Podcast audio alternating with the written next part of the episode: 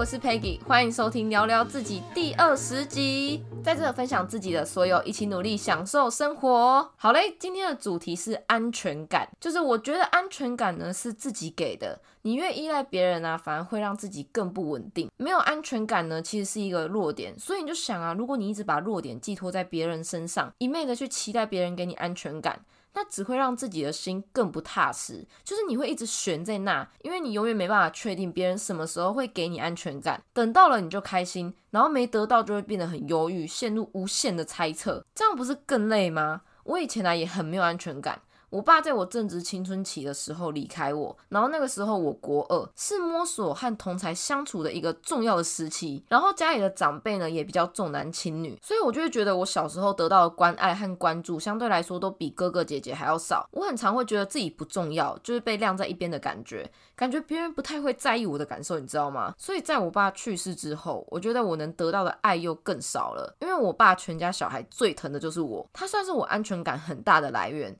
虽然他很少真的陪伴在我们身边，但只要他在啊，我就会很有安全感，因为我知道他一定是最在乎我的。所以他一离开，让我瞬间觉得怎么办？有种更没人在乎我的感觉了。这让我变得很害怕被孤立吧？我觉得，所以青少年时期的我会很想要博关注，然后想要待在班上最受欢迎啊、最吵的团体里。我的表达方式啊，也会刻意的想要让别人去关注我，像是就是你知道跟老师顶嘴啊，我就屌啊，全。班又觉得我很厉害，现在想想就觉得很丢脸。我也会一昧的去配合别人来得到他们的认同，因为我不想被孤立。然后我也不喜欢自己跟自己相处，我会觉得很慌，所以才像我十七集交友方式改变的那集讲的那样，就是我不挑朋友，因为我不想失去任何一个朋友。但其实是因为我不想错过任何一个别人对我的关心和在意，那是我安全感的来源。可是，在经历过我妈的忧郁症之后，第八集第八集，我的想法就改变了。就我学到的，只有自己能救自己，越能掌控自己啊，对很多事情就越能坚定，然后情绪起伏也会更小，也不会。让自己动不动就陷在一个。灰色模糊的地带，反而会减少对自己的怀疑和对他人的猜测。我妈忧郁症那段时间，我不是离家出走吗？虽然大一在高雄读书的时候也是自己住在外面，但是那段时间呢，跟家里是有连结的，因为没有吵架，所以我想家了，我还是可以打电话回家。可是我妈忧郁症的那段时间，因为跟家里的关系不好，所以那个时候在外面住啊，我就觉得我真的是自己一个个人了，就没有家的感觉。我每天晚上都会哭，一半哭是因为来自家里的压力，另外一半就是因为我没有安全感，突然就是真的要跟自己独处了，然后回到住处啊，就只有我自己。就算我放了音乐啊，开到最大声，但是那也只是在外得到的安全感，我的内心还是一样害怕，一样慌，陷入了一段很负面的时期。后来就觉得，看我真的不能再这样，不能再用这种状态生活，我才会想要去改变，然后想要去真的解决这个问题。所以我开始学着自己跟自己独处。然后尝试自己去外面吃饭啊，自己看电影之类的。刚开始我都是硬着头皮去做这些事的，像自己吃饭，我以前就会觉得说，看自己吃饭有个尴尬的，就好像自己很可怜一样。哎，我跟你讲，不要觉得我很浮夸，对一个本身就没有安全感的人来说，我刚开始真的就这样觉得。所以我还蛮庆幸啊，我逼自己去做这些尝试，因为做了你才会知道跟你自己想的有没有一样。就就才发现跟自己吃饭根本就没什么啊，是怎样？以为全世界人都看你哦。就慢慢的，我才学会去享受自己一个人的时候，然后学会去应对自己的孤独感。真的啦，试了才会找到自己的方法去面对很多自己给自己的阻碍和设限。那之后呢，我反而很喜欢自己一个人独处，我不会再觉得无聊，不会再觉得慌，不会再觉得自己可怜。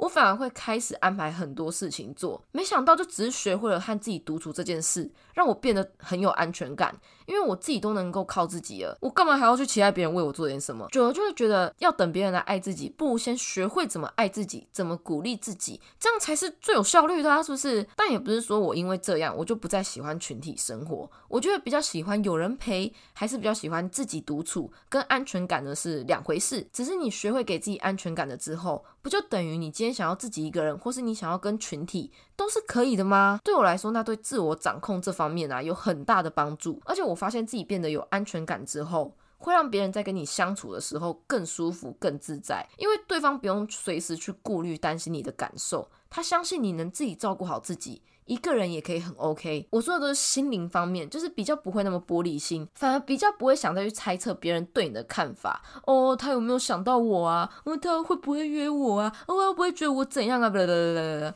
反而是你会先告诉你自己，哦，没差，我可以自己来。一个念头直接解决所有脑中的垃圾，就是会让自己变得更。简单更直接，因为你学会关注的是你自己，而且就像我聊朋友的那一集说的一样，慢慢的啊，就是变成我去吸引别人来认识我，而不是说我要扒着或是去期待别人来找我。对提高自信也是有很大的帮助。到现在啊，变成是我会想要开始给别人安全感，就会想要让人家跟我在相处的时候更舒服、更安稳的感觉。从依赖别人的角色变成我给你靠的角色，我很喜欢我自己这样的改变，所以我觉得。如果你有安全感这方面的问题，你也可以尝试改变看看。总结呢，就是想要什么，不要等别人给，学着自己去满足自己啊，会让你更有魅力。而且我相信安全感这个问题，不是只会影响到你跟同才的相处，谈恋爱啊，职场上社交啊，所有人际上相处的磨合，都是会影响到的。就是没有人有义务去给你安全感，靠自己才屌，知道吗？最后最后，我想帮我朋友分享一下，就是我有个朋友现在自己创办了一个公益瑜伽的团体，叫做岛岛内公益瑜伽，所以我 IG 的人就知道我昨天有去参加这个活动。我第一次在户外做瑜伽，哦，真的超舒服。简单介绍就是他们会在户外做瑜伽，然后下课后呢，你可以捐款给他们。金额呢随喜，就你要投十块也可以。重点是你帮助别人的那一份心意。活动结束后，他们会把钱捐去做公益。那每一场捐赠的对象都不一样，募款的总金额呢也会公开。一次活动大概都是一个小时半左右就结束了，包括你们集合后的路程。那你也不用担心自己的瑜伽程度。像我啊，就是个筋超硬的人啊，我还不是给他去了。课程的内容呢都很轻松，就是以活动筋骨啊放松身心为主。我会想要分享这个资讯呢，是因为我觉得我朋友现在正在做。做这件事情很有意义，就是用最简单朴实的方式来回馈帮助社会，同时还能充实自己，就很棒啊！我觉得喜欢大自然和瑜伽，或是你想尝试看看不同方式放松身心的话，我都觉得这是个很好的管道。有兴趣的话，欢迎搜寻岛内公益瑜伽。那我朋友自己有一个瑜伽杖，叫做 Piece of Yoga，它超正的。快去追！好嘞，那今天呢就到这。有想听什么主题呢，都可以寄信给我。喜欢的话也欢迎追踪、分享和 Apple Podcast 的评分，五颗星，五颗星。我是 Peggy，下周见，拜拜。